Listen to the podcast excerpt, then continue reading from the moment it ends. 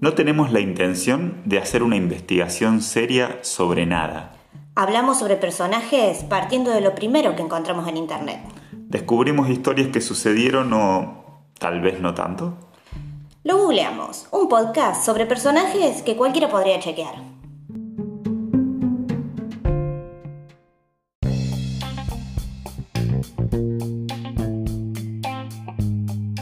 Buenas y santas, Magali. Buenas y santas, Lucas. Bueno, llegamos al episodio 10. Al episodio 10, en este día nubleado. Eh. Nubla, nubleado.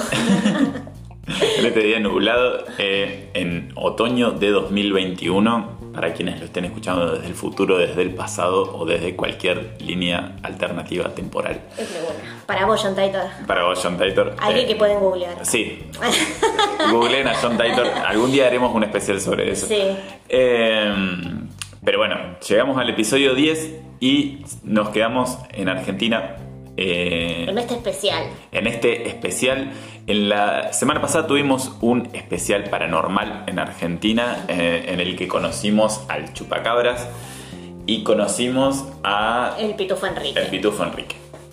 Pero en este caso no vamos a hablar de eh, personajes paranormales, mitológicos, sino que vamos a hablar de personas que existieron. Sí, Los- es como la otra, la otra parte de Sí. nuestro siempre capítulo, pero bueno, Claro, pero en este caso son tres personajes que existieron, o al menos la historia dice que existieron, pero... no nos podemos decidir por dos. No, no, eh, hicimos una votación en, en Instagram.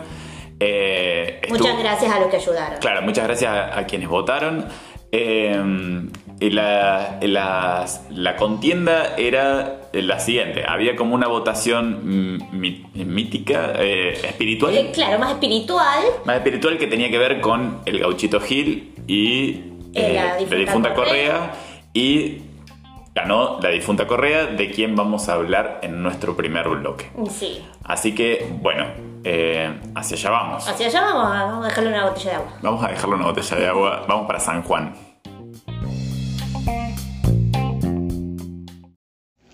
Estamos aquí de ruta yendo hacia San Rafael, aquí en la provincia de Mendoza.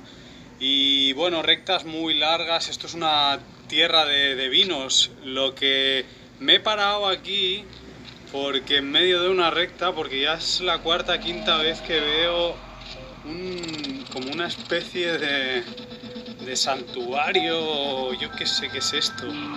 Al principio pensábamos que eran botellas recicladas, pero no, no son botellas recicladas, porque al final hay como una virgen o algo así.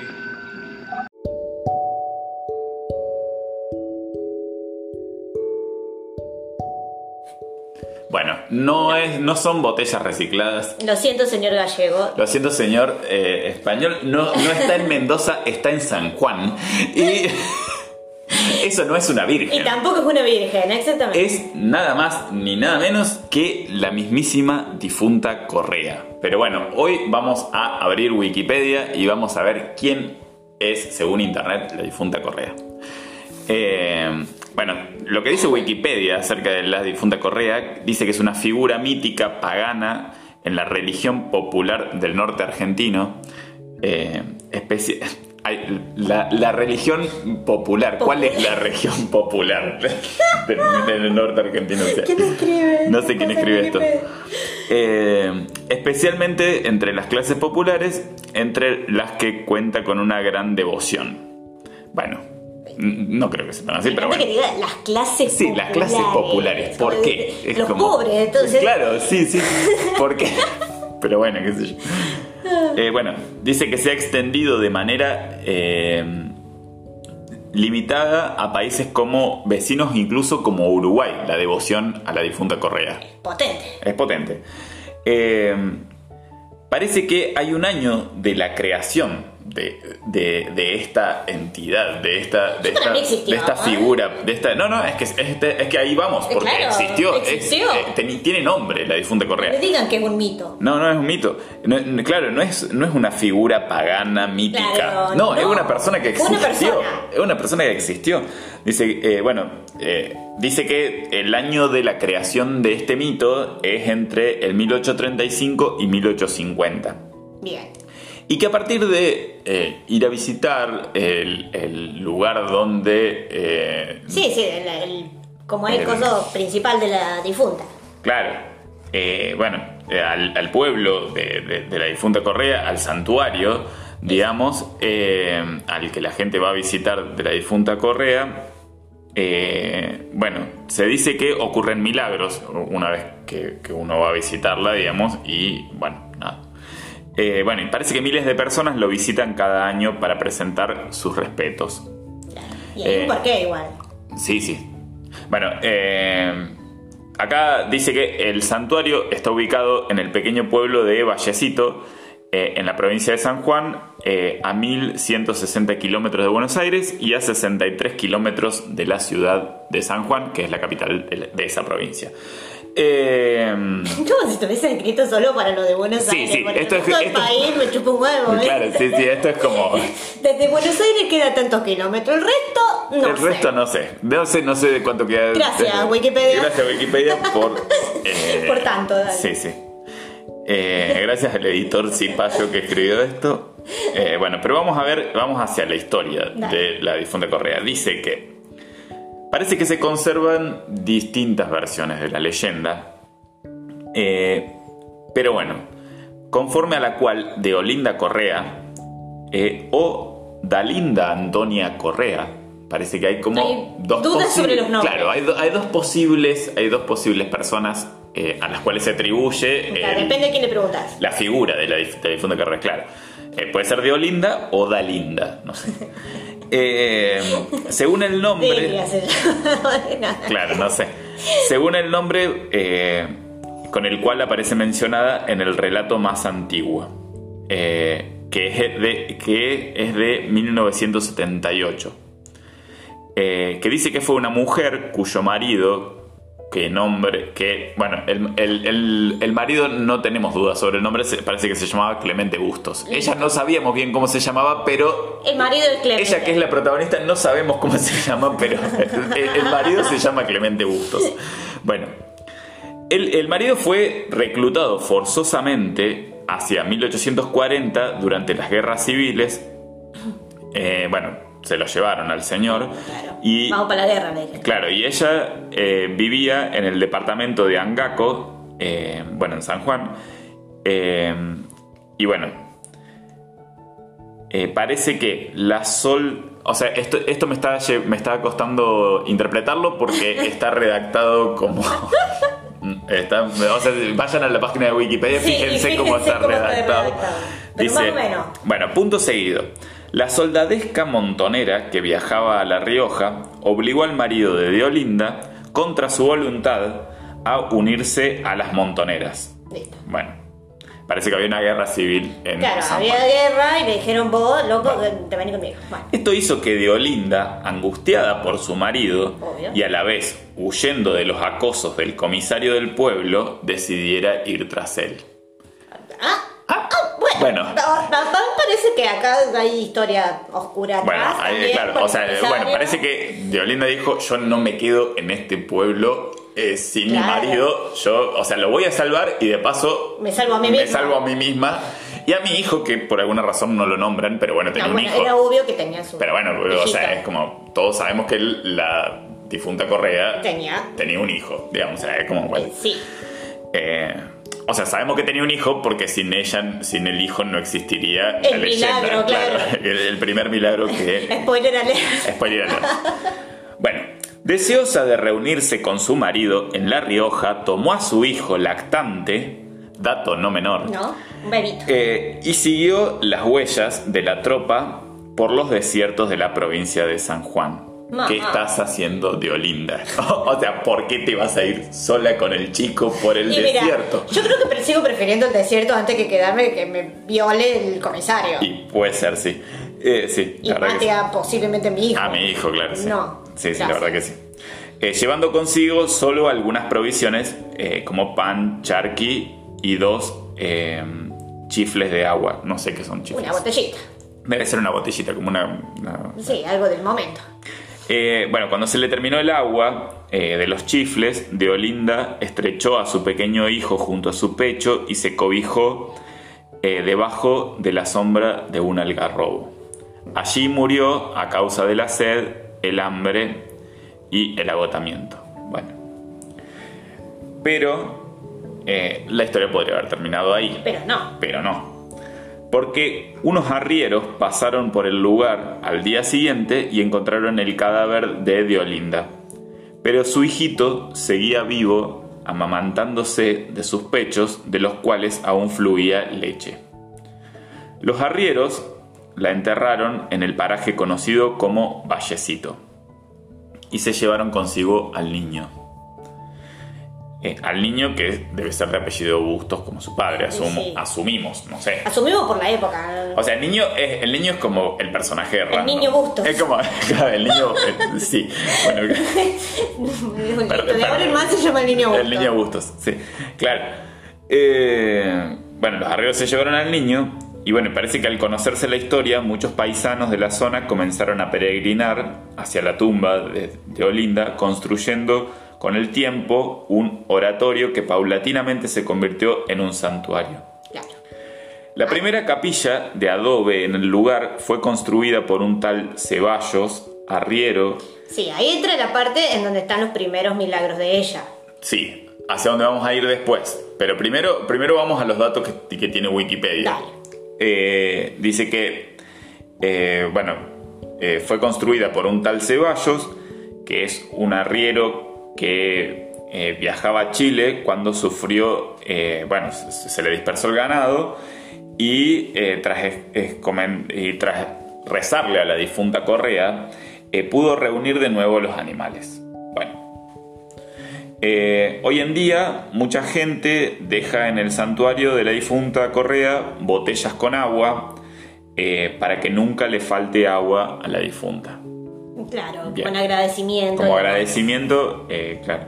O sea, vos le pedís algo y en... Y en Sí, es como, es como el. A ver, viste que no. Bueno, nosotros tenemos nuestros propios santos acá, por más que no estén santificados No, no, más vale. arriba. Entre ellos es la difunta Correa, Gauchito Gil, bla, bla, bla. sí, sí, sí, sí. Eh, y usualmente la cosa como que funciona así, ¿no? A nivel cultural, vos vas, le pedís algo y le prometés algo. Claro. ¿Me entendés? Como, no sé, si vos me ayudás a conseguir mi casa, por ejemplo, que es uno de los, eh, los pedidos más comunes de la difunta Correa, Sí.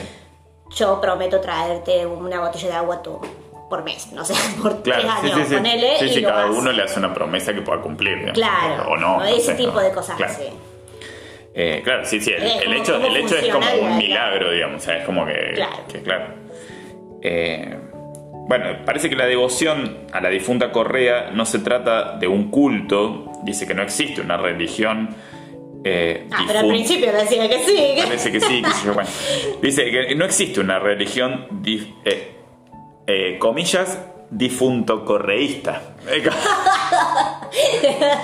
Me autoproclamo difunta correísta. Yo soy difunto correísta. ¿Vos sos gauchito gilista o difunto correísta? O Era como un partido político. era como un partido político.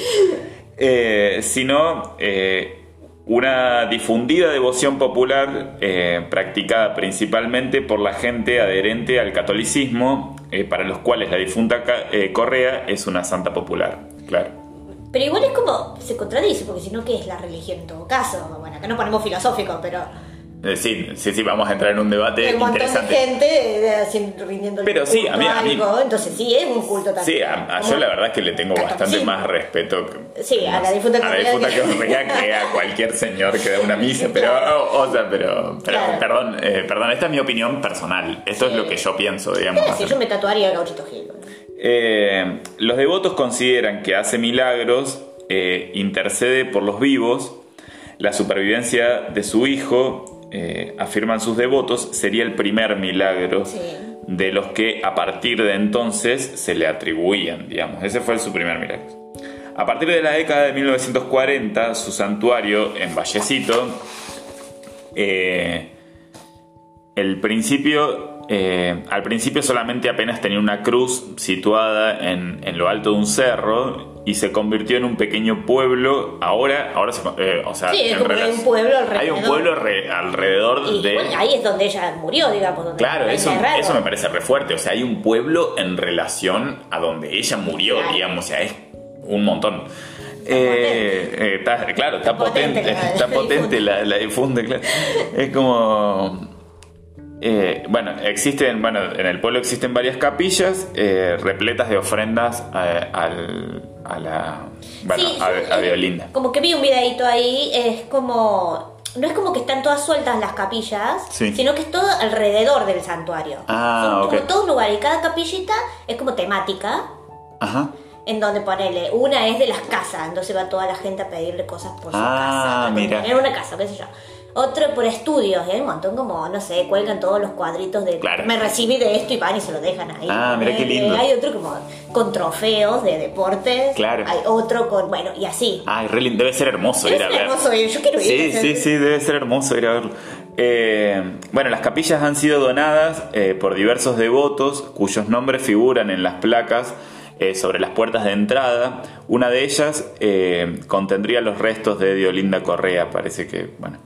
Eh, en esta capilla existe una gran escultura, eh, bueno, de, Sí, de- de de- ella con su hijo, recostada de cara al cielo y con el niño eh, entre sus pechos. Que bueno, esa es la imagen que la todos imagen conocemos, digamos, o sea, de ella en el desierto y su hijo eh, amamantando. Claro, digamos. algunos tienen hasta el árbol. el- Eh, claro, sí, el, algar, El el, algarrobo. Eh, bueno, los arrieros, eh, primero y posteriormente, eh, y los camineros son considerados los máximos difusores de la, de, de la devoción de, hacia la difunta Correa. Yo, yo por lo que sé, eh, bueno, no sé, en la actualidad también hay muchos camioneros y mucha, y mucha gente transportista. Mucha gente de viaje, claro, sí, que, viaja, claro, o sea que bueno, que, que, que me parece que es como el equivalente a los arrieros, digamos, o sea que es como... eh, eh, por eso como principalmente como la claro. de los transportes, no sé. Claro, pero sí, sí. Justamente por los arrieros. Porque, Sí, sí. a ver, los primeros milagros vienen de... Son, de son gente, de gente que pasaba, digamos, Claro. claro, gente que estaba de paso. Eh, sí, sí, de hecho, si van por la ruta, seguramente van a ver eh, a Sí, alguien bueno. que eh, a alguien que tiene una calcomanía o algo que le agradece a la Sí, difunta. Correa, digamos, sí, es, es re fuerte, digamos. Eh, los primeros. eh, eh, bueno, serían eh, estos, eh, los arrieros serían los responsables de haber levantado pequeños altares en diversas rutas del país. Eh, los altares representan imágenes de la escultura, eh, bueno, de ella, de ella muerta, eh, en los cuales se dejan botellas de agua con la creencia de que podrán calmar la sed de, bueno, Sí. de Diolinda. La devoción por Deolinda Correa se extendió al sur de Argentina, provincias de Chubut y Santa Cruz incluso, eh, producto de la oleada de familias del norte atraídas por el auge de la industria petrolera. Mira. Claro. Tipo, nosotros en Eh, el norte tenemos una diosa. Sí, sé, ¿cuál eh, es? somos, somos difunta correístas. Misioneros de la difunta Corre. Eh, bueno, las visitas al oratorio de la difunta Correa se producen durante todo el año, pero son más frecuentes en Semana Santa. Eh, bueno, ahora hace poco, Claro. la semana pasada. Eh, el Día de las Ánimas, que resulta ser el 2 de noviembre, la fiesta nacional del también en la fiesta nacional del camionero, durante las vacaciones de invierno y para la cabalgata de la fe que se realiza todos los años entre abril y mayo. Nunca había escuchado la cabra. No, yo tampoco, pero bueno, se ve que- miedo igual, pero... No, bueno, pero sí. Pero bueno, en las épocas eh, de mayor eh, afluencia pueden llegarse a reunir hasta 300.000 personas. Bueno, El promedio eh, en el año 2005, eh, ese fue, parece fue el que es como fue el top. Eh, bueno, ahora en medio de una pandemia. claro, ahora en medio de una pandemia, claro. medio que nadie la puede ir a ver igual. Claro. Pero bueno, no sé, pero para los que son devotos debe haber sido re difícil también todo esto porque es como... Y por eso todavía tenemos Porque una la pandemia, gente porque que- nadie ha podido ir a rezarle, a pedirle. Claro, la gente que es devota, no, pero la gente que es devota, o sea, le hace una promesa real y, o sea, claro, y en y no poder ir. Claro, sí, sí, sí. Y se tiene que comprometer para que, bueno, para que ella pueda cumplir su milagro, digamos. Claro. Eh, bueno, el promedio de los que peregrinan al santuario de la difunta Correa en Vallecito es de un millón de personas por año, digamos. ¿Quién te conoce Vaticano? Eh, Claro, o sea, ¿quién te. Claro. ¿Quién, ¿Quién te- sos? ¿Quién sos, Via Cruci? Claro. Un millón de personas por año. Bueno, habría que ir un día a la fiesta de. Nada, no sé. Primero, Estaría bueno. Eh, bueno, ¿cómo llegamos a Vallecito? dale. Para los que Eh, no saben cómo llegar. Sí, para quienes no saben cómo llegar y tienen ganas de ir a pedirle algo a la difunta Correa, dice, el pueblo de Vallecito se accede a través de la ruta nacional 141 si están en Argentina y varias líneas de buses llegan directamente hasta el santuario. Sí, mira, si van un millón de personas, mira si no van a Sí. disponer de transporte. Claro. Desde San Juan, si estás en San Juan, eh, la empresa Vallecito va de lunes a sábado saliendo de la terminal. Bueno, estamos haciendo un chivo, le estamos haciendo un chivo en la empresa. Eh, eh, pero bueno. Páguennos. Eh, publicitario. Saliendo de la terminal a las 7.30 y 16.30, todo esto está en Wikipedia. Y los Igual habría que ver los horarios de ahora de pandemia. Sí, bueno, no sé, claro, sí. Habría que ver si todo esto, si todos estos horarios siguen estando, pero bueno, están, están los horarios, chicos, o sea, no tienen que, no tienen que entrar a, a plataforma 10, pueden entrar a, pueden entrar a Wikipedia a ver en los horarios en los que sale el Y colectivo. si cambiaron los horarios, bueno, no sé, google Valle- eh, como tra- transporte Vallecito. Claro, transporte Vallecito. Y ahí le va a decir. Eh, bueno, y si están en Mendoza, parece que sale eh, la empresa El Triunfo que va directamente a la difunta. Te, te deja Sí. ahí en los pies de la difunta Correa. Eh, Y te dan agua. Otros datos. A ver. Otros datos acerca de la difunta Correa que nos deja Wikipedia. Eh, primero, la banda eh, de heavy metal argentina eh, Werken le dedicó un tema llamado De Olinda Correa en su primer disco, Plegaria al Sur.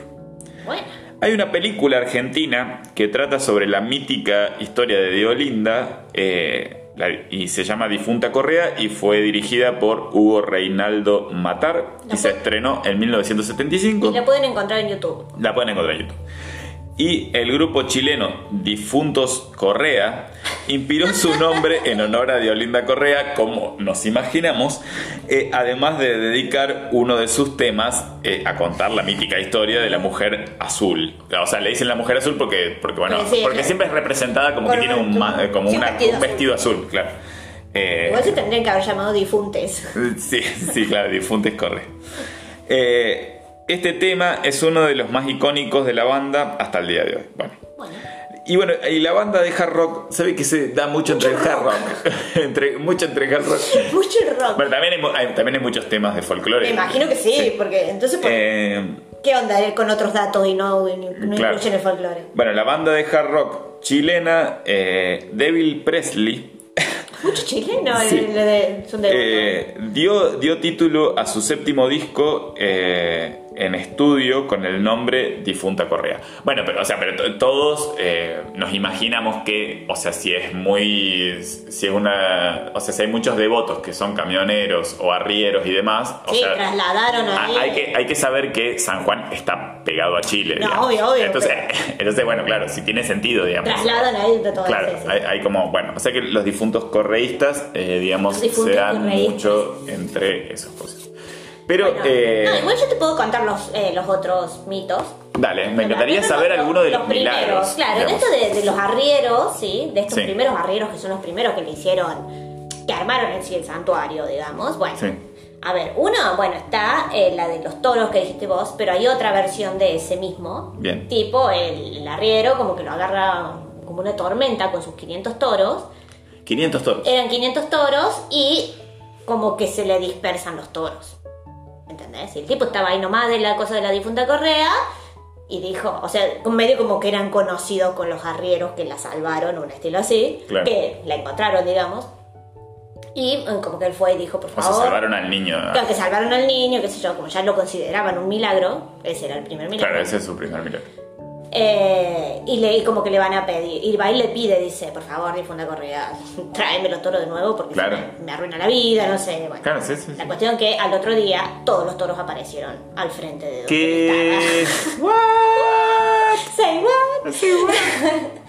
así como ese primer milagro, así como diciendo, Me parece que se fue un poco de boca el señor. Capaz que no estaban todos ahí, no sé. No, bueno, pero, pero si el señor lo dice, yo le creo. Eh, capaz que cruzó la colina y estaban todos yo ahí. no le había creo. pasado. O sea, hay No gente sé. que no tiene casa y, o sea, no por nada va un millón de personas. No, sí, obvio. Eh, después hay otro Bien. en donde son bastante fantasiosos estos primeros mitos. Yo le creo en los otros mitos, como, no sé, me ayuda a conseguir mi casa, me ayuda, eh, qué sé yo. Eh, hay otro mito, por ejemplo, que dice que uno de los arrieros que lo- de la que los encontró, la encontraron muerta, como que el tipo tenía un montón de llagas en las manos, estaba Sí. como hecho bolsa de las manos y, y como que la iba a enterrar, qué sé yo, y como que hay agua, no sé, como que encuentra agua, digamos, un- Como que en encuentra agua, si no se murió como en la tenía- tierra, Ah, y metió las manos en esa agua como para sacar todo el barro, y como cuando sacó las manos se le habían ido todas las llagas. qué guay. Esos milagros así. Pero además, o sea, la señora no se murió, bueno, tampoco tenía una pala, digamos, pero Y no, ¿eh? claro, no sé, como pobre. Pero bueno, también es como que hay como un pequeño diquecito donde está ahí, Ah. vamos a decirlo así. Bien. ahí viene. Y después hay otra, que esta es la más fantasiosa de todo, que esta es Re Noé. Eh, no, Noé no, Moisés. como que un arriero lo agarra una tormenta en ese mismo desierto, Sí. él le pide a la difunta Correa que lo salve, porque se ve que la tormenta se venía fulera, Sí.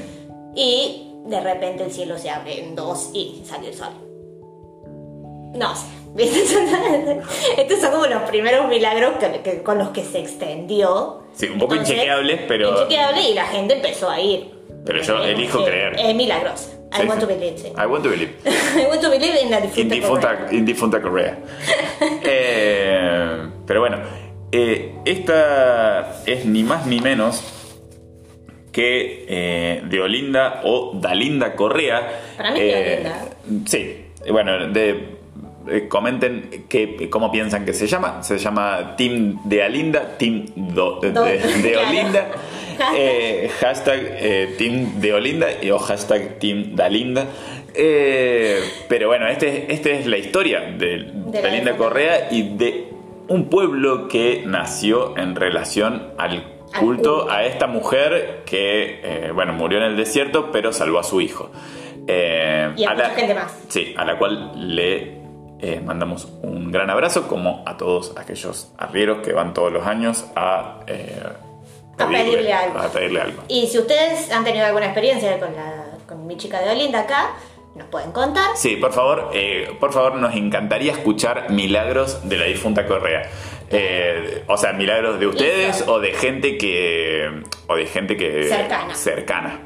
Eh, así que bueno, pero ahora eh, desde, desde San Juan nos vamos para Córdoba. En este viaje, o sea, porque este capítulo estamos en Argentina y vamos a recorrer todo el Un país. poco, sí. Eh, así que nos vamos para Córdoba. Vamos.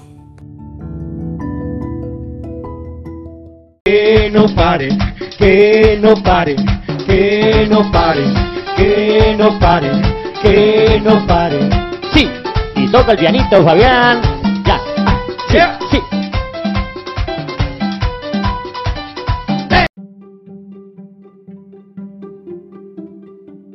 Bueno, estamos en Córdoba. Que no pare. Que no pare. Bueno, eh, lo, que acabamos, lo que acabamos de escuchar, muchos lo conocerán, pero para quienes no conozcan, estuvimos, hicimos una otra votación eh, por Instagram. Eh, hoy vamos a hablar sobre tres La parte personajes. musical. Pero esta parte musical hicimos una votación entre dos personajes muy populares, de, pero muy populares de diferentes ámbitos, que uno fue Sandro y otro es Fabián Show. Y ganó Fabián Show. Que, Estuvo peleado. Claro, estuvo peleado porque, bueno, estamos hablando de un exponente del, del- De la música de la música argentina, argentina. y un exponente del show argentino, digamos. O sea, es como... El show del interior. Del- ¿no? de- claro, muy del interior, pero, eh, pero a mí lo que me gusta es como vamos a hablar sobre quién fue Fabián Show. Mucha, mucha gente lo conocerá y hay algunos que no tendrán ni idea de quién es. Sí, porque él explotó hace muy poco. Claro, pero yo estoy seguro que hay mucha gente que no sabe quién es, pero debe haber visto un video, debe haber visto un meme en el que él está. Porque eh, al igual del personaje con- del que vamos a hablar al final del show, eh, eh, del show, Del show. eh, ya está en ya estamos, show. sí, estamos en un show. Y eh, son, son personajes que, que, Que construye internet. que construyó forma. internet de alguna forma, claro. O sea, es como no podría ser, no podrían existir sin internet. Digamos. Claro, yo, yo no me el- imagino que estos personajes no existan en- sin relación. De quien estamos hablando es de eh, Fabián Show, que eh, al que su madre llamó eh, Marcelo Fabián Pereira. Marcelo. Fabián Pereira, eh, cuyo bueno, nombre artístico le dio un, un conductor belvilense que, que tenía un programa que se llama Rincón de Amigos.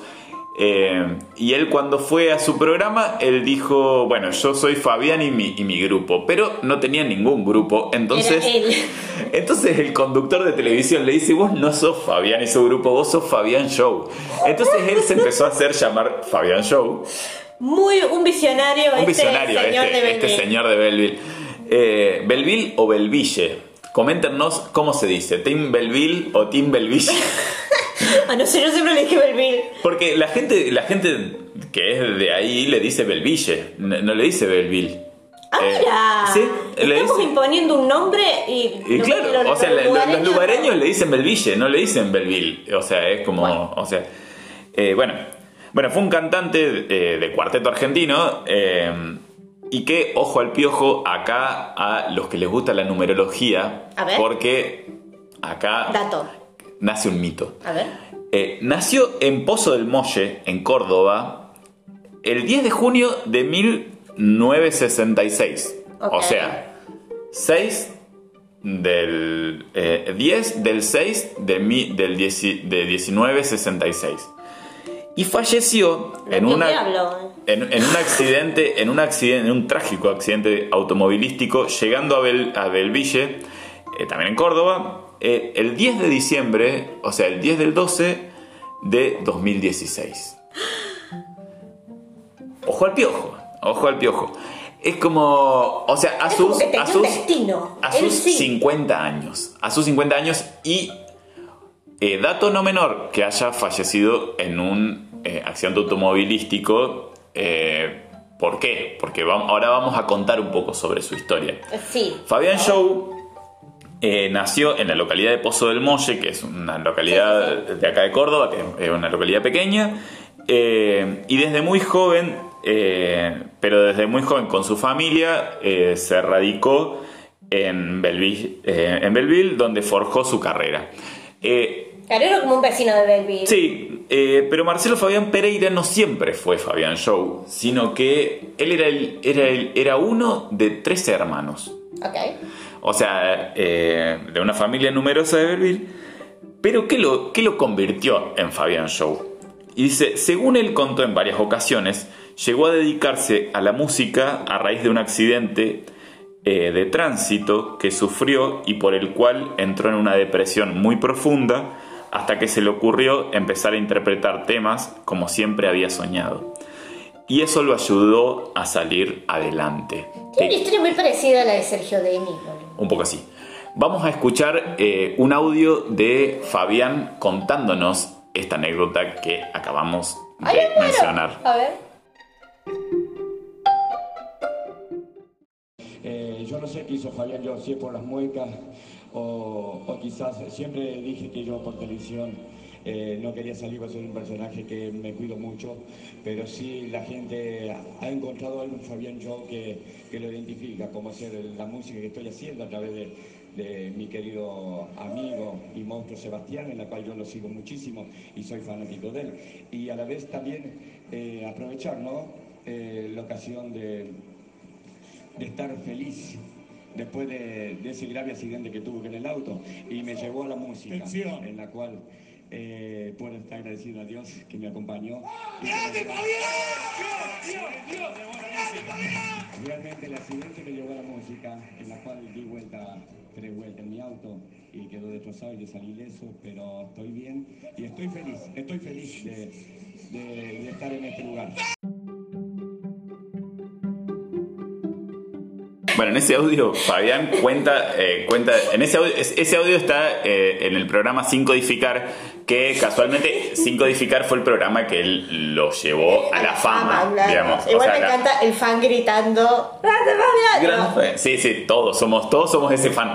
Eh, o sea, claro, bueno, y ahí cuenta como esta, esta, esta tragedia la que, que sufrió, pero él no se quedó ahí, sino que, eh, bueno, también, también otra cosa que cuenta es que él, eh, bueno, otra, otra cosa que, que dice eh, que dice que da a entender es que Fabián no era un compositor, sino él era un intérprete. Claro. Entonces, eh, lo que siempre vamos a encontrar en internet acerca de Fabián Show son sus, interpreta- sus, in- Sí, sus sí. interpretaciones que son maravillosas, o sea, en las que él... Eh, volverás a mi cama y todo. Claro, volve- toca el piano y toca grandes temas de su. Bueno, se ve que su, su máximo exponente del cuarteto era el monstruo Sebastián y bueno. y Sí, ahí- tenía toda la onda de Claro, claro, de hecho, de hecho creo que el hit que todos recordamos de Fabián Show es Volverás a mi cama, que es de, de Sebastián. Sí.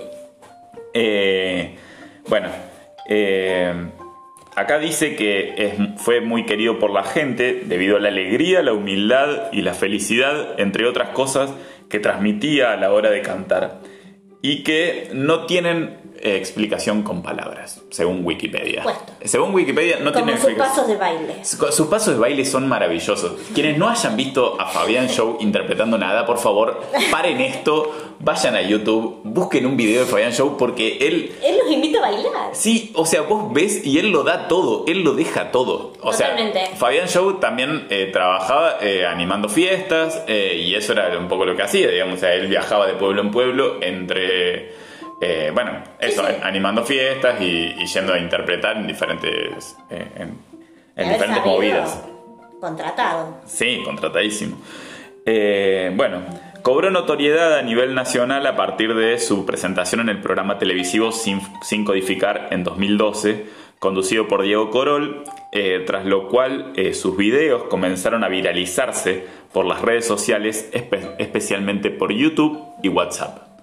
Eh, bueno, creo que a Era todos. el, el viral de WhatsApp de esa época. Sí. Eh, sus representaciones fueron muy parodiadas eh, también en otros programas como en Bendita TV y en el especial Me colgué del cable de Duro de Domar en el que hablaban de Rincón de Amigos, en el que en Rincón de Amigos no solamente vamos a encontrar a Fabián Show, sino a dos otros personajes que son el Pichirica y Rosalía, que Rosalía es quien baila con Fabián Show siempre, porque bueno, ella bailaba eh, y el Pichirica es como, es como el presentador, que es cuando el- en el audio que escuchamos al principio, en el que, en el que él dice y toca el pianito Fabián, eh, bueno, a eso lo dice el Pichirica, que es también el que le dice a Rosalía que va en contramano. Eh, Sí. Ella bailando para el otro lado es mi animal espiritual. ¿sabes? sí, sí, sí, claro, tal, tal cual Rosalía somos todos, ¿eh? Como que... Eh, Yo intentando así seguir una clase en gimnasio. Claro, tal cual, tal cual. Bueno, eh, su revuelo en las redes sociales fue tan importante que se llegó incluso a fundar un club de fan oficial. O sea, si ustedes buscan en Instagram o en Facebook, seguramente no van a encontrar una página oficial de Fabián Show, pero sí van a encontrar muchísimos, pero muchísimos fan club. O sea, fan club con más de 19.000 seguidores. Digamos, eh, a ese nivel, digamos. Eh, bueno, también participó, dice que en varios eventos, como en la fiesta Me Estás Cachando, junto a artistas como Pablito Ruiz. Bueno. Eh, bueno. Y también, también yo quiero reconocer que eh, aparece y, y es el protagonista de un video de rayos láser eh, en el que, eh, bueno, nada, no sé, en el que en el que él eh, es el protagonista del, del, Del video, del sí. video, claro, y en, y bueno, y en, el, y en el que lo vemos como si fuera en un estudio, como si fuera el de Rincón de Amigos. Eh, bueno, eh, Visionarios rayolas. Sí. Y en- hay un documental, eh, o sea, para quienes quieren saber más, eh, parece que en septiembre de 2020 se, se anunció que va, va a salir un documental sobre Fabián Show, eh, que está en producción. Eh, el ¿De documental... Netflix? No, no, no, es- no es de Netflix, es, es un documental independiente, Me pero encanta. de un director argentino que se llama Daro Ceballos, y el documental se llama Que no se acabe el show. Eh, y el- no, yo me da nostalgia. Sí, va- vamos a dejar el tráiler en, en la descripción. En la descripción en YouTube vamos a dejar el, el link para, para que vean el tráiler, porque la verdad es que es muy lindo. Está Julia, que fue su, su pareja, como hablando sobre Fabián eh, y sobre lo que él transmitía a la gente. También se ven un par de clips de él bailando. Eh, y bueno, y en la película se podrán encontrar testimonios de eh, la familia del cantante, así como voces de colegas y compañeros del artista, entre los que se destacan los locutores y bailarines de Rincón de Amigos. el programa de Canal 2 de Belleville, en el cual Fabián Show participó incontables veces. Eh, bueno, también serán parte del film eh, los músicos Rayo Láser, quienes, participa- eh, quienes eh, compartieron un videoclip junto al cantante, Claro. como acabamos. Me encanta cómo internet saca a esta gente Sí. a flote. Sí, sí, sí, sí. Lo amo. Porque Sí. al principio todo el mundo se cagaba de risa y después llegó todo el mundo Sí, a amarlo. o sea, hay, hay un punto, hay un punto intermedio en el que eh, es como complejo porque es como sacar, eh, pero al mismo tiempo, cuando vos, por ejemplo, también vamos a dejar en el link de la descripción un homenaje que les hacen sus compañeros de, de- de Peligro sin codificar eh, después, de, después de su accidente que suben ¿Cuándo un- fue eso? ¿Cuánto fue la en 2010. En 2010. Sí, y, y suben un homenaje muy lindo en el que hablan las hermanas de Fabián Show y también habla su mamá y dicen cosas, la verdad que muy hermosas sobre él y, y bueno, Yo y hay- imagino que debe haber sido todo un personaje de Belleville. Sí, y además, y además a mí, me, a mí, a mí su, su historia la verdad que me emociona un montón porque es como, porque alguien que sufrió nada, todo eso y le puso un depresión, ondón. accidente. Y, y le, puso, un la re ondón. onda. Claro, le puso un ondón. O sea, dijo, bueno, yo voy a cantar. O sea, como me Claro. salga, como, como, como vaya. Y, o sea, y bailó y Filosofía cantó. de vida, gente, mira. Sí, Fabián Show te ayuda Hay a que, superarte. sí, hay que Fabián Showyarla. Somos Fabián Showistas. somos, Fabián- somos, somos Fabián Showistas. Eh, bueno, así que, bueno, nos vamos eh, bailando un rato solamente con un pedacito de la canción. canción Sí, de, más de- de popular. su hit eh, Volver a mi cama, la canción de Sebastián que él hizo famosa.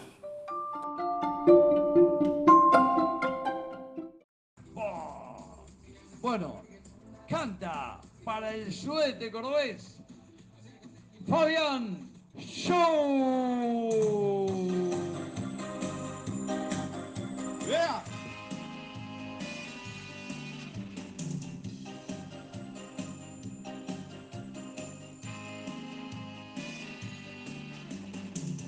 Cada amanecer yo te esperaré. Sé que no vendrás a mi cuarto otra vez. Duermes tú con él y no eres feliz. Y en tu soledad hay que acordarás de mí. ¿Cómo dice? Volverás a mi cama, al calor de mi almohada. Volverás a mi lado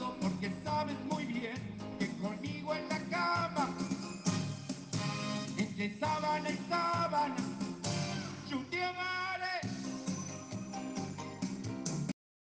Opa. Dice, mamá, saca la de ahí, carajo. No, estoy con el fan nada más. Acaba de cortar la electricidad porque metiste un, cu- un cuchillo ahí que después queda electrificada, loca. Ah, bueno, no importa. Hay largo que morir. No te puedo creer. Saqué el fan, Ricardo. Mamá, cortaste toda la luz, tocaste algo con el que toqué ahí. Eso, eso tienen que arreglarlo porque no puede ser así. Con la mano, con la mano. Sacale, ca- sacale, enchufalo. Puedes sacarlo con la mano. No, no, yo no va a sacar con la mano.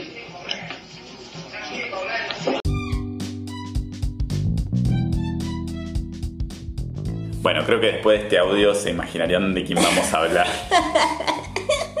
¡Mamá! Uno, para mí, uno de los mejores personajes que ha creado Argentina Sí. en años. En años. En años de, de- de la persona. eh, es un personaje, o sea, porque él, él creó un personaje en torno a su persona, digamos. O sea, esto. eh, Él era en sí un personaje andante. Él fue, yo creo que, hasta el primer influencer, literal, antes de que YouTube explotara. Y puede ser, sí, puede ser, puede ser, sí, sí, yo creo que, yo creo que él, él fue muy consciente de- del poder de internet, digamos. O sea, es como. Claro. Pero bueno, ¿de quién estamos hablando? De Ricardo Ford, Ni más ni menos. el comandante. El comandante. El, también, también. El, el incomparable. El incomparable, el incomparable. O sea, eh, eh, eh, Ricardo Ford, eh, según hicimos una votación en, en Claro, que- Instagram, en, la el- en el- en el- en la que estuvo bastante peleada, en la cual estuvo muy peleada, pero porque a ver, ¿quién era la contra? La One, ¿me entendés? Moria era Kazan. Moria Kazan. Claro, el otro personaje por el que estaban peleando, o sea, es como que la verdad es que La parte espectáculos, digamos, bueno, Y sí, la ganó el Y comandante. sí, la ganó el comandante. La ganó el comandante porque en internet me parece que es como. de- Él es el rey de internet. él es el rey de internet un poco, sí. Sí, mientras que Moria sigue siendo la reina de la tele, aunque él también lo fue. Sí, sí, sí. No, pero bueno. Pero sí. Moria no es tanto en las redes, eh, Sí, pero sí. él sí. Sí, sí, porque además él atraviesa todo, digamos. O sea, él. Aparte se convirtió en meme antes que Moria. Sí, pero sí. Es como. Bueno, Ricardo Ford. Sí. ¿Estamos, ¿Estás listo? Estoy listo. ¿Estás estoy listo para esto? Estoy listo. Dame toda la data. Bueno, Ricardo, Ricardito nace en Palermo, en Buenos Aires, un 5 de noviembre de 1968. Un escorpiano hecho y derecho. Sí. De acá Más, a más más escorpiano no viene. O sea, O sea, supera al leonino, porque él podría ser medio leonino, pero Claro. no, No, es más intenso. Sí. Así que entra en la categoría escorpiano. Sí, además, además siempre preparadísimo para pelear. Te- Era, era su especialidad. O sea, él tenía un escorp- eh, él tenía un escorpión en tatuado en el pecho. O sea, para que nos demos una idea, digamos. O sea, que, eh, que un escorpión que, dato de color, viene, eh, venía a tapar otro tatuaje que decía Rodrigo. ¡Ay, esa no la sabía! Me encanta igual. Bueno, a ver, su nombre completo. Ricardo Aníbal Ford. Qué feo. No sé si No, Aníbal. No, tiene cara de No, no, no tiene cara de niño. No, bueno. Ricardo Aníbal Ford. Al parecer, esto me parece un poco raro porque estuve buscando por todas partes. Mira, viste que, bueno, su familia es Sí, alto personaje. Ford, Es- la familia Ford, dueña de Felford. Claro, dueña de Felford, eh, bueno, quienes, a quienes conoceremos como eh, por eh, golosinas como Por golosina como, Como Marrock, el dos corazones. los dos corazones, los, los y sobre todo los chocolatines Jack. Y también el de los chocolatines Jack. Y muchos otros. Y muchos otros, Como claro. el coso de mentitas, esa, Sí. bueno, no sé. La cuestión es que yo estuve buscando ahí, al parecer son seis hermanos, según Wikipedia, Bien. ¿sí? Pero si vos buscas, a ver, yo ni siquiera sé ubicar en qué, dónde está Ricardo Ford acá, es como que no se dice en ningún lado. Ah, no sabemos si es el más chico, si, Si es el más grande, si es el del medio, no lo sabemos. Claro, y es como que solo podés encontrar información de dos hermanos de él, que son los directores de Fairford. Bien, claro. Y bueno, ya el obvio. Y el resto, Misterio. no se sabe. O sea, no Claro. se sabe. No, no sé. Ya no sabemos si, si son todos del mismo padre y de la misma madre, si No son de sabe. diferentes madres, son diferentes padres, no sabemos. Pero bueno, lo único que sabemos son los nombres. Jorge, Eduardo, Nicolás, Joaquín, Fernando y bueno, y Ricardo. Y Ricardo, bien, sí. Todos nombres así, Todos, sí, normales. todos- sí, sí, todos nombres estándar. Claro, Digo, todos nombres estándar. claro, Eh, bueno, la madre de Ricardo, Marta Campa de Ford, que en algunos dice que era una cantante lírica, en otros dice que era vedette. No sé. bueno, eh, como Y, y su papá, Carlos Augusto Ford, que bueno, él era el dueño Claro, o sea, de, como la, su, su parte. de la fábrica de su chocolate. parte, su parte de interés por el espectáculo y por la fama venía de, de un De poco de, su madre y su parte de parte y lo que le gustaba la plata venía de, parte de su papá, digamos, una cosa así. Sí, para, no, no nos adelantemos, Ah, porque acá hay cosas muy profundas, mucha Ah, va- vamos. psicología. Ah, bien, vamos a. vamos. Ojalá tuviésemos un psicólogo acá al lado, Bueno, muy nos encantaría. Pero sí. bueno, Por un montón de motivos. Eh, Por muchos motivos. Pero bueno, en sí. La familia es, bueno, dueño de la fábrica chocolatera Felford, como ya dijimos, cuyo nombre es debido a su fundador, ¿sí? El cual la fundó en 1912, que era el abuelo de Ricardo, Ah, bien. ¿sí? Que se llamaba Felipe Ford. Mira, o sea, el nivel de narcisismo ya venía desde el abuelo. Felford, Felipe Ford, bueno. Bien. El otro se tatuó un escorpión en el pecho, bueno, Bueno, era- sí, sí, sí. No sé, él era su propio santo y demás. Claro. Eh, pero bueno, desde muy chiquito a Ricky siempre le gustó la música, obviamente por su mamá. Claro. Sí, pintaba, o sea, la madre le influenciaba también, como que le daba toda la maña al chiqui. Claro, le dijo, vos tenés aptitud, Hijo. vos tenés carisma, Vos, sí. vos es por ahí, amigo. Ya, ya bailaba y todo. Claro. Y al padre no le gustaba nada esto. Padre un tipo conservador, durísimo, viste, de la muy vieja escuela. No le gustaba. Duro como Punto. chocolate Jack. Duro, como lo yo sé. Eh, pero bueno, así que desde los 16 años él empieza a ir a un psicólogo. ¿Sí? Medio que había un parque acá atrás, porque sí. al parecer a Ricky también le gustaban los chicos. Bien. Sí. ¿Por qué? Porque tenía que ir al psicólogo por eso, porque, Porque los años los 80. 80, claro, porque los años 80, es como... Los 80 eran. Ah, perdón, Centennials, es como, bueno, la gente antes tenía que ir al psicólogo porque Claro, le gustaba porque gente de su mismo género. Claro, claro, sí, sí, porque la gente estaba confundidísima. claro. Pero bueno, él empezó a ir al psicólogo y qué sé yo. Pero bueno, medio que la madre lo, lo le decía, está todo bien, hijo, qué sé yo. Pero en cambio el padre no. Ah, ¿sí? Medio que no le gustaba nada, qué sé yo. Eh, él termina el secundario en Buenos Aires y medio que no, no puede más vivir ahí, se va. Se va a Estados Unidos. claro, ¿sí? Él se va a vivir 15 años a Estados Unidos. claro. Primero en Florida, eh, sí, Flor ¿dónde? No, sí. No, en Los Ángeles primero y después pasa el resto de su vida en...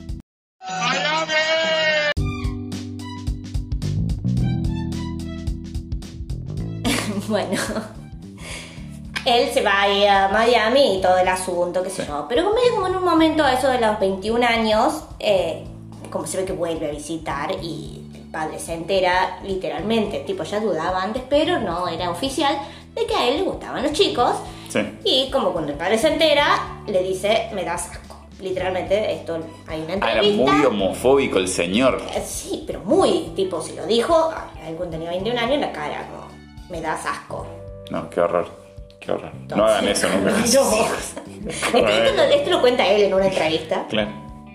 Cuando ya después salió, porque a él le costó mucho tiempo después salir, decir públicamente que era gay. Y sí, imagínate, después de que su padre le dice eso. Que O sea, como yo te digo, es como, ¿de dónde viene ¿qué le pasa, señor? Es esta como- característica de él, ¿no? Como, él tenía 21 años, qué sé yo, bueno, todo el asunto, se va a vivir allá, y como que dice, no, ¿sabes qué? Manda meterte a la fábrica, no, yo no quiero ser Willy Wonka, y se va, ¿me entendés? Claro, A tener su vida, a intentar su vida de cantante en Miami.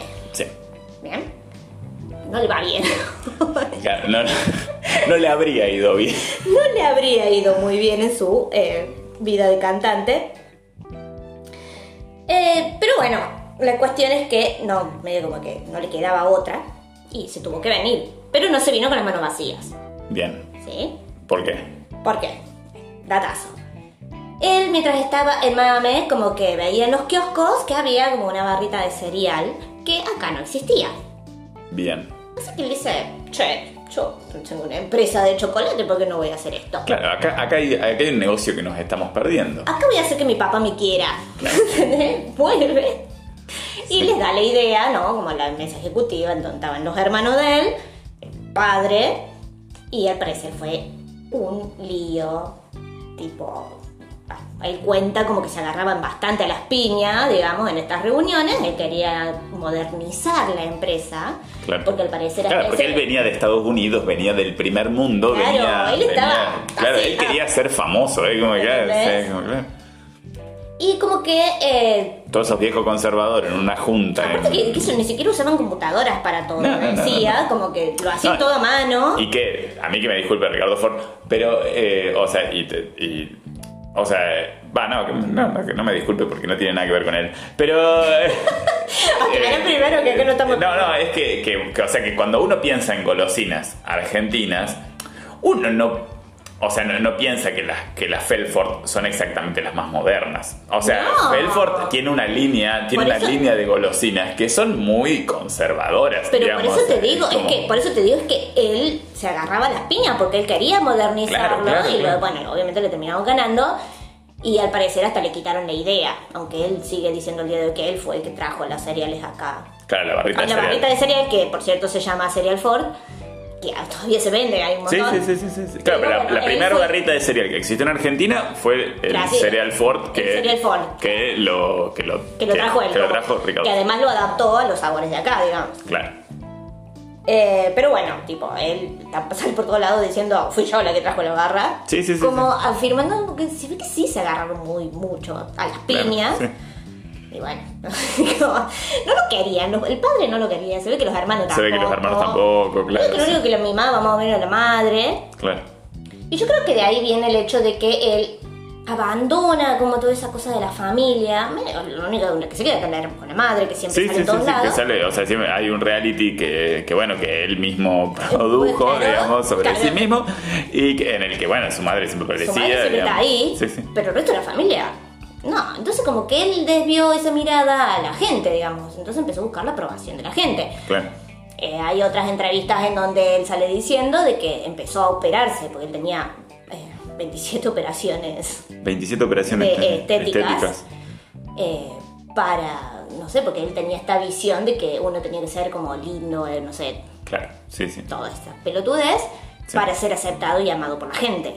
Claro. ¿Entendés? Él ya lo dice ya en las últimas, que si no debía haber hecho eso, lo, lo reacepta, pero Claro. ya era un poco tarde, Bota. Sí, sí, sí. De hecho, de, bueno, eh, de hecho eso, eso devino en graves problemas de salud que tuvo, digamos. Claro, pero bueno, no nos adelantemos, ya No, vamos a llegar a esa parte. Sí. Todo esto pasa, lo de la barrita de cereal, en el 97. Bien. ¿Sí? El año barrita de cereal. El año barrita de cereal en Argentina. Eh, pero bueno, así como que se agarró todo, pero después no le importó mucho. Pero él estaba en Buenos Aires. Sí, o sea, se volvió, quiso hacer eso, quiso ser Willy Wonka como el padre Claro. quería, Sí, sí, sí, sí. o no sé. Qué loco, porque Willy Wonka, viste que también, al menos en la película, tenía como todo un mambo con su padre. Por eso te digo, él era Willy Él era Wonka. Willy Wonka. Él un era poco, nuestro digamos. Willy Wonka. Él era nuestro Willy Wonka, claro. sí. Y eh, como que, bueno, al tener toda esta rechazada de la gente, dice, ¿sabes qué? Se van toda la mierda, me voy a ir a tener hijos a Miami. Bien. Así que se va a Estados Unidos, alquila un vientre, se busca dos óvulos anónimos y tiene los mellizos, sus mellizos, Sí. que son eh, Felipe y Marta. Felipe no. Que, bueno, por el abuelo Por y el la abuelo madre. y por su madre. Bueno, ahí. Pero bueno, a ver, es como un, bueno, chupar la Marley, yo lo hice antes que vos, ¿me entendés? Sí, sí, Porque sí, todo esto de alquilar un vientre se hizo más Sí, sí, de, de Marley. hijos rubios, de, de- claro, o sea, toda esa cosa, claro. Antes que Mirko, antes que Mirko, Antes que antes, Mirko. antes que el hijo de Luli Salazar, antes que el hijo de, Flavio. Mendoza, estuve- estuvieron Felipe y Marta. Sí, el A mí que me disculpen. En el 2004 nacieron estos pibes. Claro. Mira hace cuánto ya. Sí. Visionario. Visionario, visionario del vientre. Pero bueno, es como que estos chicos nacen en el Merlo Yankee. Pues ahí se ve que hay un lugar que se llama Merlo allá. Sí. Eh, pero bueno, la cuestión es que tienen los mellizos y se vuelve de nuevo. Se vuelve que de él nuevo. iba y venía, iba y venía. Su segunda casa era Miami. Miami. Eh, como que en el, mientras tanto de todo esto, ¿sí? Mientras todo esto sucedía, a fines de los 90, él saca su primer sencillo, su único sencillo diría yo, Bien. llamado No Volverás, que es el, eh, para los que nos estén escuchando luego de ver la publicidad anterior, es el de ese video, que es muy bizarro, en donde él está como una especie, no sé, me hizo acordar tanto la Está ley. como en una cama. un Que tiene poco. una cama desnuda, después aparece como cama. si fuese un ángel encadenado. Era, era también un poco un, un previously a lo que iban a hacer sus musicales.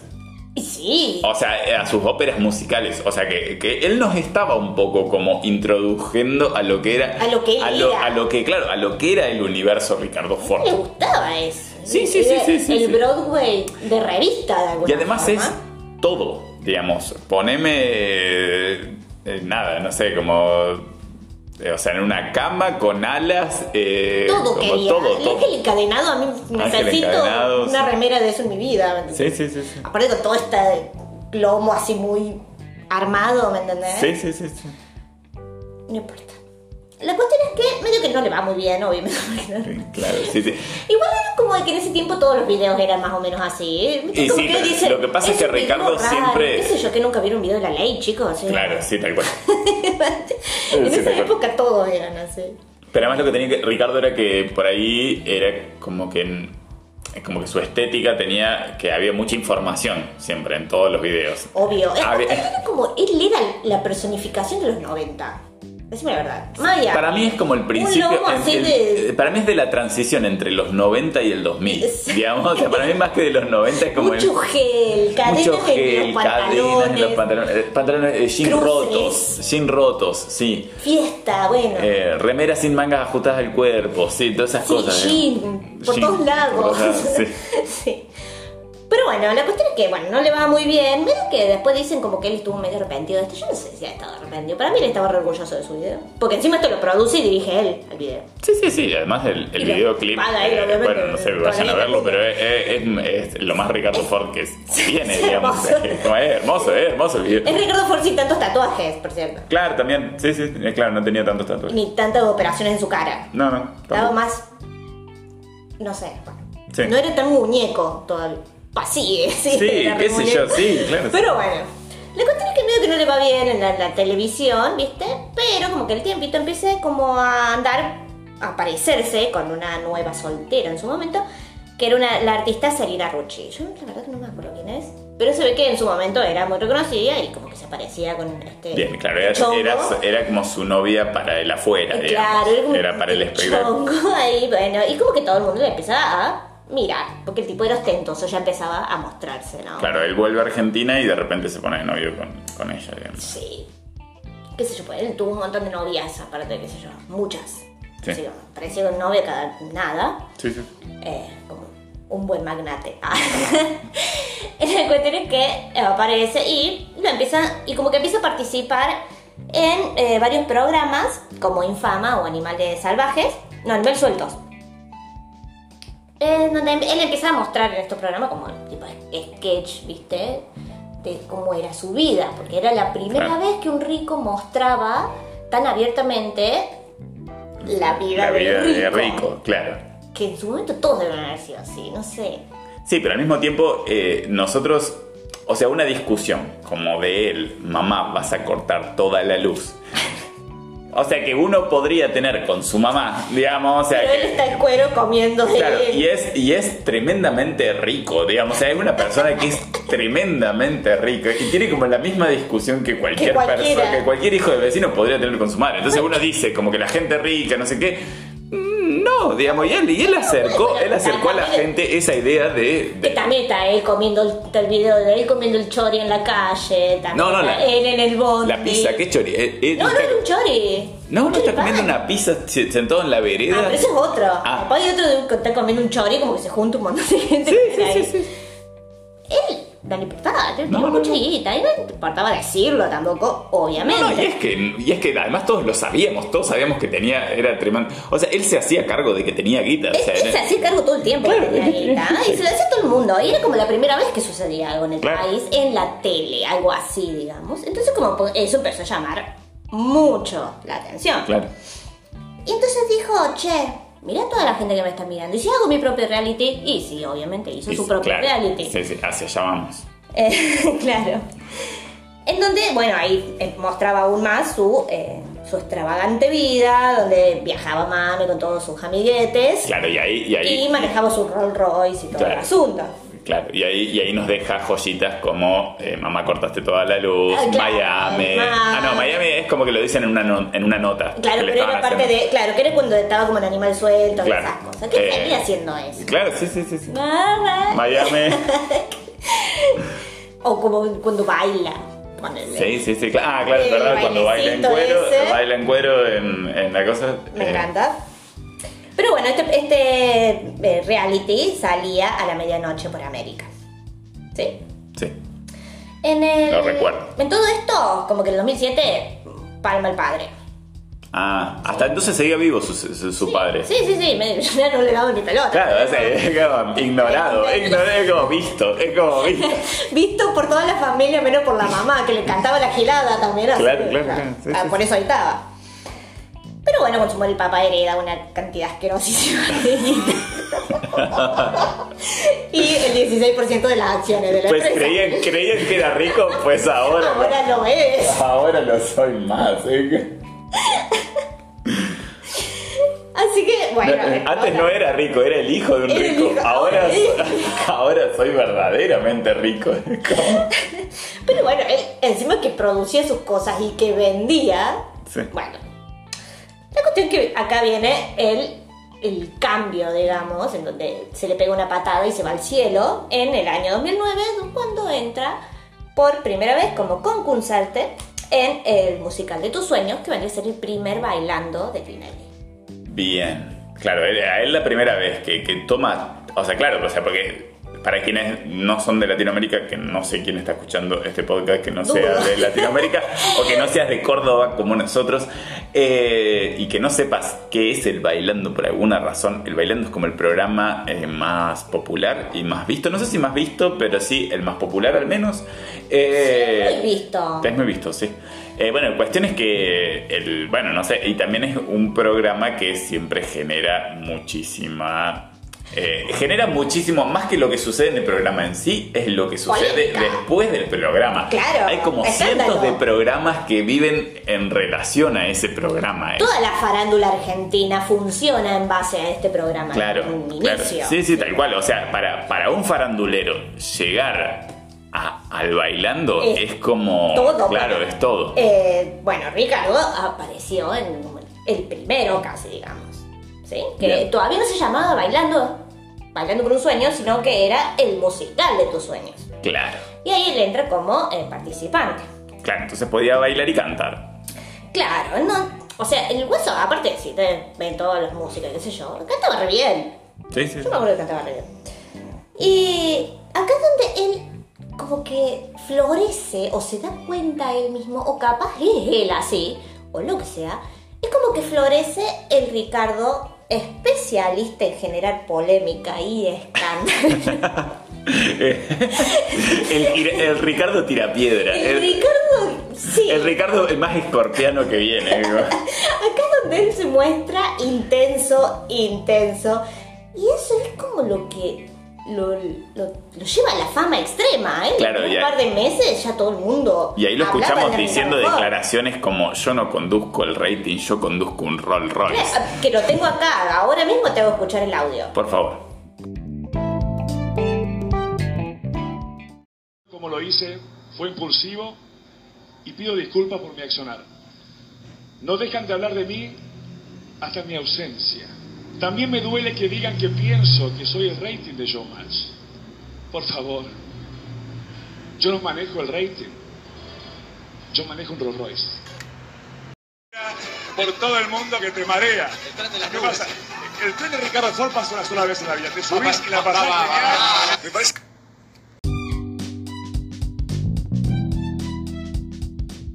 Bueno, dos grandes de declaraciones. Pero, y, y así como esas, hay. Claro.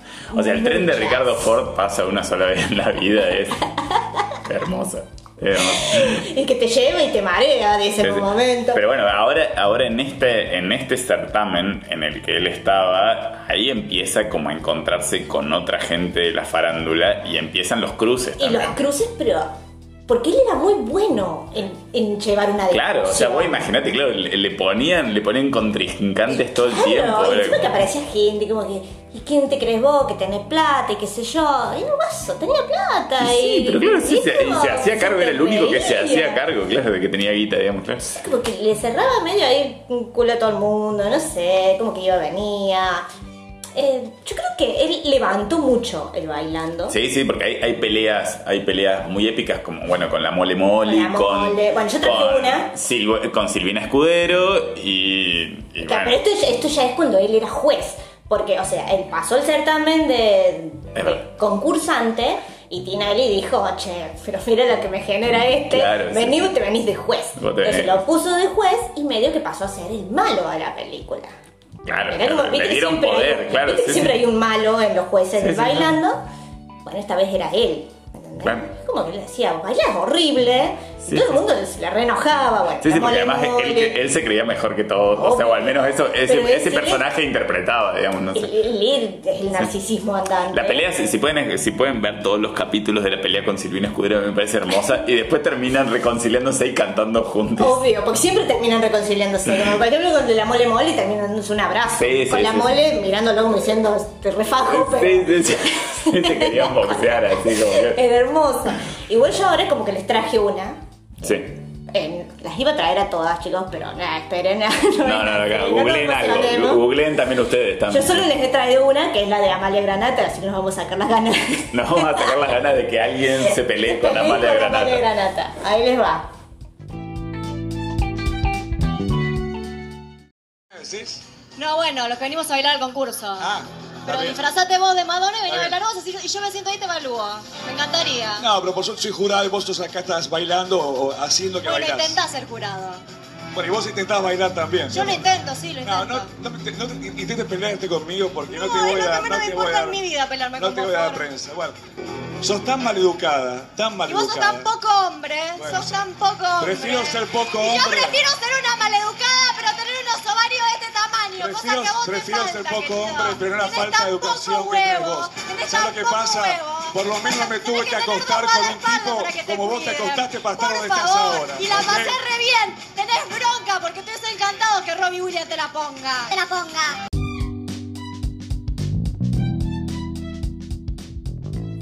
No, qué ser malvado que es Amalia Granata. ¿eh? ¿Sabes que yo te- hasta que eh, ver esa pelea de nuevo me había olvidado de que ella había tenido todo un asunto con Robbie Williams. Claro, no sé, es por eso que ella se hizo famosa, Yo, pero... yo me había olvidado, esto es como un detalle menor, como que bueno, no sé. Claro, sí, sí. Que, de hecho, si googlean a la esposa, googleen por favor Amalia Granata y googleen a la esposa actual de Robbie Williams, que son exactamente iguales y da mucho miedo. Robbie Williams, Sí. vida. Ah, Sí, sí, también, también, también googleen a eh, Segundos Armadas y a la esposa de Segundos Armadas, que son, dos, eh, que son como, no sabes si son hermanos o están saliendo, que es como... me encanta la gente narcisista. Sí, sí, sí. Bueno. Pero bueno. Bueno, la cuestión es que todo esto, este lío que generaba, que era el malo, siempre lo abuchaban, ¿viste? Ya la- había medio país que lo odiaba, medio país que lo adoraba. No sé, era como una. iban. como, no sé, todo el mundo estaba en contradicción con él. Porque o lo querían o lo amaban. ¿Me entendés? Entonces, después que se salen un montón de videos como diciéndole en la calle a él, porque él siempre se frenaba en la calle a charlar con la gente, lo de Ricky no le dé entrada a la gente. Claro, no le des cabida, claro. dejá, no, te sí, requiero, Ricky, claro, qué sí, sé sí. yo, viste, como diciendo, bueno. Pero bueno, medio que él, eh, o sea, Tinelli medio que abusó de eso, de él. Sí, sí, Tinelli abusa de todo. Sí. obvio, pero entonces como que él dijo, bueno, ya, hasta acá llego y eh, se va Bien. de- del bailando, pero está como la mayor parte de, de estos pocos años que él estuvo de, de fama Sí, en, en tele, como que estaba con Tinelli. sí, sí. sí. Eh, pero bueno, esto ya era más o menos 2012 cuando él se va. ¿Sí?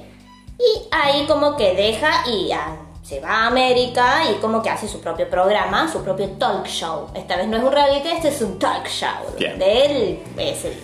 Sí, sí, el presentador y el invitados, claro, sí. Y que se llamaba Fortnite Show. En donde sale su tan polémico Jesús Superstar, en donde hay ángeles sadomasoquistas, Sí, sí, hay- con el claro, él- porque, porque había una parte de Fortnite Show en la que él, eh, en, cada, en, cada, en cada episodio de Fortnite Show hay, hay un musical. musical que él hay, un, hace. hay un musical que él hace y, bueno, nada, no sé. No tienen desperdicio. No tienen desperdicio, tienen que googleen, googleen todos los musicales porque son hermosos Son todos. hermosos. Ah, Está mi favorito, mi favorito. obviamente. Sí, claro. eh, no, no, ese, pero ese con donde empezó. es, eh, claro, pero ese es en el, en el, claro, en, Tinelli. en Tinelli, claro. O sea, eh, fue de los primeros ahí cantando de Eva Perón, ¿entendés? Sí, sí, sí, claro. sí, sí. Y por eso, por eso lo llamamos el comandante, porque todos recordamos su interpretación del Che Guevara en el, en el musical de Eva Perón. Claro, hay hay una razón por qué recordamos esto también, ya lo vamos a contar. Pero, pero también, por favor, eh, mi favorito personal es el del Rey León. Yo creo que Sí, hay mucha gente que dice que ese es el mejor de todos, es él el cantando en inglés. mejor, es el mejor y tiene como y tiene esa cabeza de león gigante en la cabeza, es- me parece increíble, así me parece increíble. Pero bueno, mientras hacía todo esto también producía teatro. Este tipo no dormía. Ah, claro, y ahí tuvo como un Estuvo, hizo como, hay cuatro que él, Obras de- cuatro obras de él que produjo y dirigió y protagonizó obviamente. Una se llama, escuchá la- los nombres. Ah, una que me acuerdo se llama Fortuna. Dos, Fortuna, una historia de vida. Y Fortuna 2, una, histo- de, una historia musical. Bien. Y después, mi novio, mi novia y yo. Y el último, Ford con caviar. Hermoso. Y compro en ese orden. No, o sea, es como Claro, porque ya a todo esto en 2011 él revela su bisexualidad. Claro. Porque, o sea, él no era solo gay, digo, no era solo homosexual. Le Claro, ha, tenido, ha tenido relaciones reales con, mujeres. Sí, o sea, él, qué sé yo, dice que, eh, como era, Virginia Gallardo fue el amor de su vida Y su compañero más fiel fue el último con el que tuvo, que era Gustavo, eh, no me acuerdo el apellido, que es a quien le dejó a cargo sus hijos. Ah, ¿Eh? Como, claro, sí, sí, sí, sí. sí. Eh, bueno, en 2011. Claro, era abiertamente bisexual, digamos. Claro. Claro, hay como una entrevista en donde, él, bueno, justamente en donde él cuando sale a la luz su bisexualidad cuenta que, que su padre, que bueno, que le dijo que le daba asco, qué sé yo, me dice como prefiero estar muerto a tener un hijo homosexual y drogadicto y como que se ríe él y dice y al final terminó teniendo los dos. Claro. A ver, ¿por qué? A esta altura mi guacho ya tenía unos dolores. Claro. O sea, vamos a la parte de salud. Claro, porque Sí. mientras tanto, mientras tanto la salud de Claro, Ricardo todo esto Ford. que estábamos hablando es su trabajo. Claro. Pero mientras tanto su vida privada, tipo, bueno, qué sé yo, al parecer era un padrazo con sus hijos, tipo, él estaba todo el tiempo con sus hijos, qué sé yo. Pero él, a ver, durante toda su vida sí hizo, bueno, las 27 operaciones estéticas, en donde se puso la quijada, que se agregó 3 centímetros en los talones para ser más alto. Bueno, muchísimas Claro, operaciones. muchísimas operaciones. Pero además también se operó la rodilla y la columna. Esto es terrible. Porque yo cuando leí esto dije, ay, este hombre lo que habrá sufrido. Él tenía como una escoliosis Sí. que como que la quiso arreglar. No sé, estas ocurrencias de joven con mucho dinero. En sí la escoliosis no tiene cura para lo que no saben. Claro, sí, chicos, vayan, a, yoga, chicos, claro, no sé. Eh, Claro, tipo, vayan a natación así refuerzan los músculos. Eh, claro, sí, sí. pero bueno, él se la quiso arreglar en contra de lo que la doctora de él en su momento le dijo no. Y él dijo sí. Y se atornilló la columna desde la base hasta arriba. Lo único que no tenía tornillos eran las cervicales. No, qué dolor. Eh, o sea, él vivía con eso en, en la Claro, en la espalda. espalda, claro. Y como que la, como que, no sé, como que el cuello como que le empezó como a irse más para adelante en esos últimos tiempos. Entonces como Ah. que se- la, la espalda le dolía todo el Claro. tiempo. Claro, era como que Él hacía una fuerza opuesta, digamos. O su cuerpo iba para un lado y su espalda iba para el otro, claro. Él tomaba morfina, ¿sí? Y llegó a un punto en donde ya ni la morfina le calmaba el dolor. Imagínate. No, no, no, tremendo, tremendo. Yo veía eso y dije, Pobre, y aún no, así, pobre. como que no paraba en el día, ¿me entendés? Sí, sí, sí. Y además de todo esto, le agregaba gimnasio todo el tiempo. Porque él tenía que mantener su figura Claro. cultórica. Querido, Tremendo, obvio no, claro, no, el tremendo. cuerpo no te iba no, no, eso no, claro, no, no, no, no, no iba a salir bien. No, querido. Pero bueno, él medio que en un par de entrevistas lo dice, me daría los llantos, ya estaba. Él, él, qué sé yo, hay una en donde dice, Claro, che, no, no, no, le- le preguntan, Ricardo, ¿cómo te ves a los 60? No me veo, dice, o sea, Claro. él como que ya, ya Sí, sí, dice- sí, él tenía claro, él tenía claro, digamos, de que, de que todo, de que toda esa, de que- de toda esa apuesta, toda esa apuesta con su cuerpo, digamos, iba a tener un límite. Claro, claro. aparte se ve que sufrió una depresión bastante severa, porque por ahí decía cosas como, eh, yo ya me hubiese pegado un tiro de no ser por mis hijos, como cómo voy a dejar a mis hijos, ¿me entendés? Como que Claro. ya estaba muy mal. Sí, sí, sí, claro, tenía como que estaba angustiado, digamos. Eh, claro. Pero bueno, viene eh, un día del año 2013, él estaba en Florida, Sí, y viene que se quiebra el fémur, ¿sí? Como allí en la cadera. sí. Así que se vuelve a Argentina, ya a esta altura ya todavía le dolía muchísimo, muchísimo la espalda, Sí. la rodilla, entonces ya estaba todo muy Sí, mal. Sí, sí, sí. Eh, pero así que viene para Argentina para internarse y ver si se va a operar o no la, la espalda Sí. de nuevo, ¿viste? Para ver si sale para adelante, qué sé yo. O sea, tenía posta, muy hecho bosta el cuerpo. Así que eh, está bueno ese famoso video de él en la cama, que fue el último video Claro, que sí, él sí, fue hizo. una de que hace una declaración y que dice que bueno, que, sí, que- que que bueno nos que estaba- vemos en un rato, dice. Claro, nos vemos en un rato, claro, él eh, como que estaba como que le poniéndole onda, digamos, hasta el último momento él, él le estaba poniéndole onda. Pero bueno, la cuestión es que en su internación él sufre un paro cardiorrespiratorio y una hemorragia masiva en el estómago y ahí fallece a las 5 de la mañana del 21 de noviembre de 2013. ¿Sí?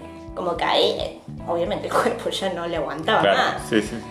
Eh, no me quiero imaginar el dolor que habrá tenido. No, pobre. Pobre. Eh, pero bueno, eso es más o menos su historia de vida. Porque, a ver, si uno recuerda bien esa época, al menos nosotros los más millennials, pues no sé si los centennials ya casi que no llegaban a eso. No, no, me parece que conocen más como la Eh, repercusión, la- la repercusión. digamos, claro, sí, que sí. fue como- mucho más inmensa de lo que él era en su momento. Sí, claro, me parece que. Él sale como en la revista Forbes, sale en un momento, como que diciendo como que era el hombre más influyente en redes sociales en su momento. Y lo seguían medio millón de personas en Twitter nomás. Sí, y además porque también eh, él, una de las cosas que tenía es que eh, eh, en, su, en, en sus principios de YouTube, en el principio de YouTube, eh, él subía, tenía un canal en YouTube y subía muchos de los videos que conocemos. claro. Eh, los, los subió él, digamos, o sea, lo subía gente que laburaba con él, digamos, productores o lo que sea, digamos, eh, bueno, fue como un visionario en ese sentido también, digamos, o sea, es como... eh, Claro, pero, o sea, hay toda una cuestión, ¿no? Él, él era todo esto, pero aún así como que tenía medio millón de seguidores. A ver, es que lo que te hace preguntarte ahora... o sea, medio Ricardo- millón, si medio millón que ahora, si lo comparamos con otras figuras, ahora parece poco, digamos. Pero o sea, porque por la época, ¿no? pero en la tan- época, digamos, nadie tenía medio millón de seguidores. lo que te hace digamos. preguntarte cuántos seguidores tendría Ricardo Ford hoy. Claro, claro, sí, sí, No sí. sé, es- millones, muchos millones. Sí, sí, Y él sería más emblemático todavía, no sé. A mí sería un personaje. Sí, sí, para mí, para mí además le tendría mucho más claro y además también viviría con más naturalidad otras cosas. Otras cosas. que, Pero bueno. sí, sí. Yo que tengo un comentario que encontré en el. como el docu de Filo Explica, de él, Sí. que me pareció muy interesante traerlo, porque es como que cuenta eh, por qué Ricardo Ford se hizo tan famoso después de muerto. ¿Sí? O sea, que, que rompió Hacen, la- como una- se hizo hacen un análisis y- y- Claro, el tipo dice que yo esto medio que no lo sabía, pero recuerdo que en su época sí era así. Dice así, eh, bueno, no sé, es- dice persona no grata, así es el título de este que comenta, no sé. sí. Y dice, la realidad de por qué es recordado como el Es, comandante. es un comentario en el video En el de video Filo de- News. de Filo. eh, bien, o sea, el hay- nivel de especificidad que sí, va- va- o sea, si googlean el, el video de Filo News sobre Ricardo Ford van a encontrar un comentario que es el que siguiente. es este. Dice, la realidad de por qué es recordado como el comandante y por qué ganó fans tras su muerte es esta. Dos puntos.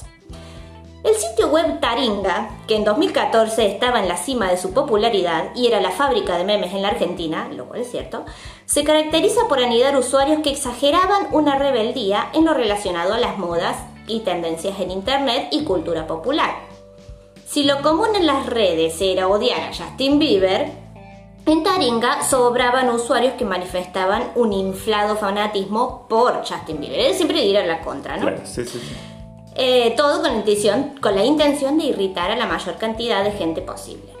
En este Qué hermoso lugar, Taringa. Qué, qué- qué- Sí, hoy no. qué- pero- qué jardín, qué jardín del Edén. Qué, qué- qué- Salió tanto de Taringa en ese tiempo. No, no, no, no, no.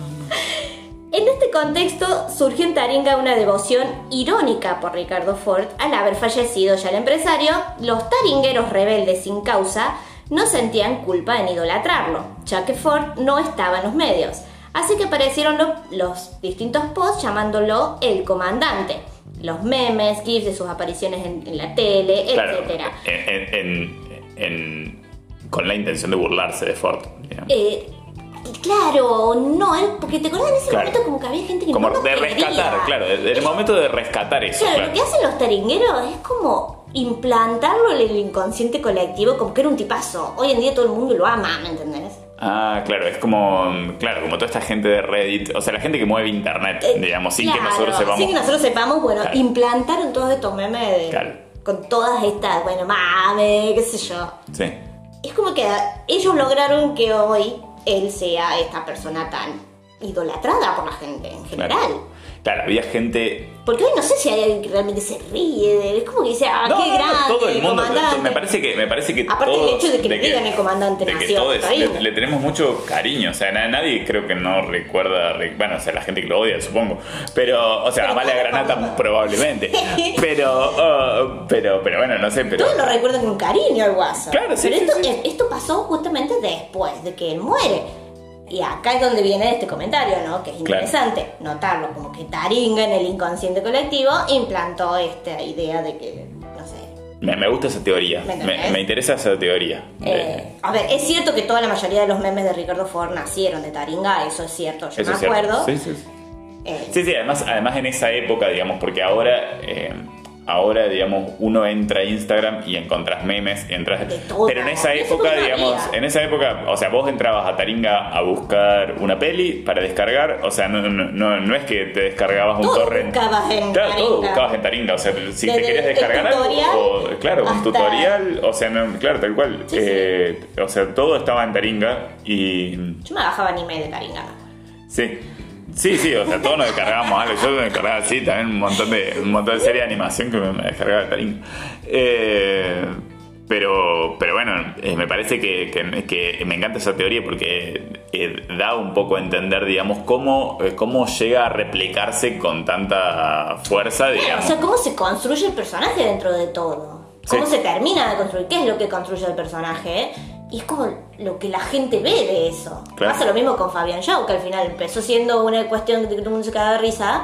Y después todo el mundo lo terminó requeriendo porque el tipo era Claro, humilde. ¿eh? claro, porque verdaderamente pasa. todo el mundo se daba cuenta de que Posta era alguien, era una persona hermosa, digamos, era como, Y claro. eso es como la, la cantidad de gente que hay en internet, ¿no? Es como, bueno, las, las distintas miradas, yo creo que eso es lo que termina de construir, de alguna forma, hoy en día, a un personaje. Claro. Sí, totalmente, totalmente. Es como Eh, lo, lo popular, Sí, la sí. mayor cantidad de la diversidad de Sí, gente. lo más cercano a lo popular tiene que ver con el internet hoy en día, sí, no, si no es popular, no hay personaje, Claro, no sí, trasciende. sí, no trasciende. Sí, sí, sí, sí, to- totalmente. Eh, bueno, creo que con esto cerramos Con esto nuestro cerramos, bloque sobre el comandante. Eh, creo que acercamos un poco. Sí, eh, por cierto, le, le- como- o sea, esto no nos acerca ni a un homenaje, pero sí es como recordarlo, googlearlo, eh, pensarlo. pensarlo, porque también este año se cumplen ya siete años de su fallecimiento. Bien, entonces, eh, bueno, muchas gracias comandante y muchas gracias comandante. y muchas gracias internet por todo lo que nos das.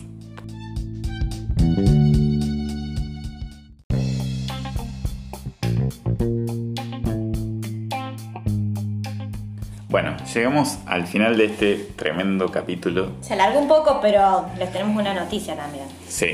Eh, este va a ser eh, el último capítulo eh, de, esta, de esta primera mitad de esta primera temporada. Claro, es como primera temporada y vamos a tomarnos. Parte 1, digamos. Parte 1, Vamos a claro. tomarnos unas vacaciones por unas semanas.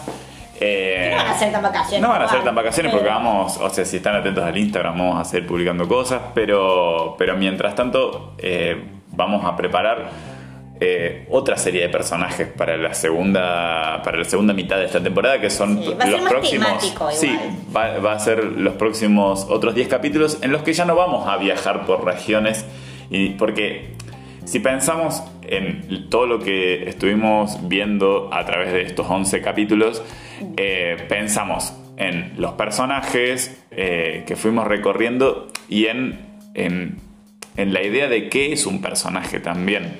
Claro. Porque, porque a- a- analizamos desde personajes mitológicos y deidades como el ciervo Yosarbas eh, o. Amaru en Perú hasta eh, personajes eh, que tal vez existieron como eh, un Didi o como la difunta Correa O el chupacabra, claro. o el chupacabras, tal vez. Y también en los personajes históricos también pasó un poco lo mismo. En cómo se fue cambiando la idea de qué es un personaje y de lo, de lo que representa una figura a través de una persona. Claro, o sea, de cómo es que pasa a ser eh, un, un personaje tan eh, llamativo para todos de alguna forma, ¿sí? Es como, bueno, de ser una persona común y corriente a ser nombrada mucho después, ¿me entendés? Claro, y además todo lo que lleva a alguien a transformarse en de repente un personaje y tener un nombre y tener un artículo de Wikipedia. Eh, claro, ¿cómo lográs ¿cómo que lográs Wikipedia escriba sobre Claro, vos? ¿cómo llegás a que alguien random en internet un día escriba un artículo en una enciclopedia sobre vos, digamos? Claro, ¿cómo, O sea, cómo hacemos para que Wikipedia escriba sobre lo googleado? Claro, Eh, porque, porque primero eh, eh, tenemos, tenemos referentes históricos que de repente tenían alguna relevancia política al principio del tiempo, como en los primeros capítulos, en los capítulos. que, en los que vimos a gente como eh, el, el archiduque Francisco Fernando, Sí, o Rasputín. o Rasputín, o, eh, o Tupac Amaru, Claro. o Tupac Amaru II, y, y bueno, bueno, y, y su- y- y su, y su compañera eh, Mi Mica- Micaela. Micaela. Eh, y también, eh, también terminamos conociendo a gente a la que eh, decidieron. O sea, ellos, ellos que de repente tenían una especie de, por ejemplo, no sé, Francisco Fernando tenía un destino un poco escrito, digamos, o sea, porque nació en una familia noble. Eh, pero hay otras personas, como por ejemplo Rasputín, que eligieron ser un personaje, digamos, eligieron convertirse en un personaje. Eh, Claro. lo mismo. O como la emperatriz china. O como la emperatriz china Wu Zetian, a la que le dedicamos dos episodios. Y también, bueno, un poco, un poco también es eh, cómo todo el entorno te convierte en un personaje, como también lo vimos hoy en el episodio con Fabian Show y Ricardo Ford. Claro. que Ricardo Ford eh, nació siendo un personaje porque sus padres eran Tenía- famosos claro. y ricos. Vendría a ser como Francisco Fernando. Claro, eh, pero, No, pero Fabian Show eh, un día decidió convertirse en Fabian Show, Sí, digamos. tuvo un accidente y dijo, nunca más. Nunca más. O sea, yo no voy a ser más Fabián Pereira simplemente. O sea, quiero ser. eh, yo Fabián quiero, Show. quiero cantar, quiero cantar los temas de Sebastián y quiero ser famoso y quiero que la gente me conozca por cómo bailo y por cómo canto, digamos. Claro. Eh, entonces, deliberadamente, eh, nada. Bueno, pero también de alguna forma toda esta gente del espectáculo, ¿no? Como que también se van armando, construyendo y dependiendo de ciertas cosas, y como que bueno, la gente apunta al éxito de alguna forma y Sí. así se convierten en... Sí, y cómo, y cómo se crean también, eh, cómo se crea como un símbolo a, tra- a través de lo que la gente es y de lo que la gente deja ver también, como bueno, como pasó con Yuya un poco, digamos, o sea, que es Claro. como, que es como de repente como lo que ella mostraba, pero al mismo tiempo como toda la oscuridad que, Claro, giraba en cabo- torno, en, torno a su vida, claro, digamos. que al fin y cabo son construcciones. Claro, sí. No, no- no sé si son realmente ellos como persona, no, como ser humano. No, lo que, lo que sabemos de ellos es lo que es lo que internet nos cuenta, es lo que podemos encontrar en Que es donde la cuando- gente encuentra la empatía de alguna forma. Yo Sí. creo que la empatía como que funciona mucho en, en- en la gente real, ¿no? La que existió. Sí, sí. eh, para dar ese pasito a pasar a ser un personaje. Claro, y en, y en cómo, en, si vos empatizás un poco con el personaje, lo convertís Lo en convertís alguien. en un lo convertís en- personaje en un popular. personaje porque, de- no sé, te ves ahí, digamos, es, decir, Claro, o sea, puedo ser, sí. puedo ser eso. Eh, bueno, así que, bueno, muchas gracias por haber escuchado estos primeros eh, 10 episodios de Lo Googleamos y gracias por haber googleado con nosotros y haber encontrado todos estos personajes que encontramos eh, eh, gracias a Google. Sí, y nos vamos a ver en la segunda parte. En la segunda pa- parte de la primera temporada, donde tenemos muchísimas sorpresas. Muchísimas sorpresas. Te- Que me parece que esta vez ya no vamos a hacer solo dos, solo vamos a dejar esa picando. Sí. Se viene temático. se viene Vamos a eh, claro, la forma, más. vamos a, vamos, vamos a abrir la forma en la que estamos googleando. Ya no vamos a googlear solo nombres, vamos a googlear otras cosas también. Sí. Y vamos a profundizar esas búsquedas. Así que veamos para dónde nos lleva Google. Gracias. A Así todos, que- así que ustedes también van a tener que participar en esta. Sí, y que- esperamos que... nos acompañen. Sí, tal cual. Así que bueno, mientras tanto, eh, como siempre, vayan por la sombra. Y no nos extrañen tanto, que ya volvemos. Ya volvemos.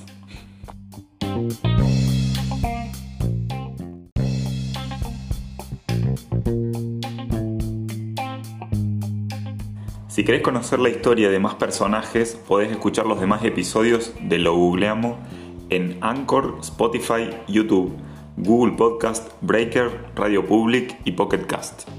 Y si querés ser nuestro Google, podés mandarnos lo que quieras a logoogleamos.gmail.com. Seguinos en nuestras redes, Instagram y Facebook como arroba lo.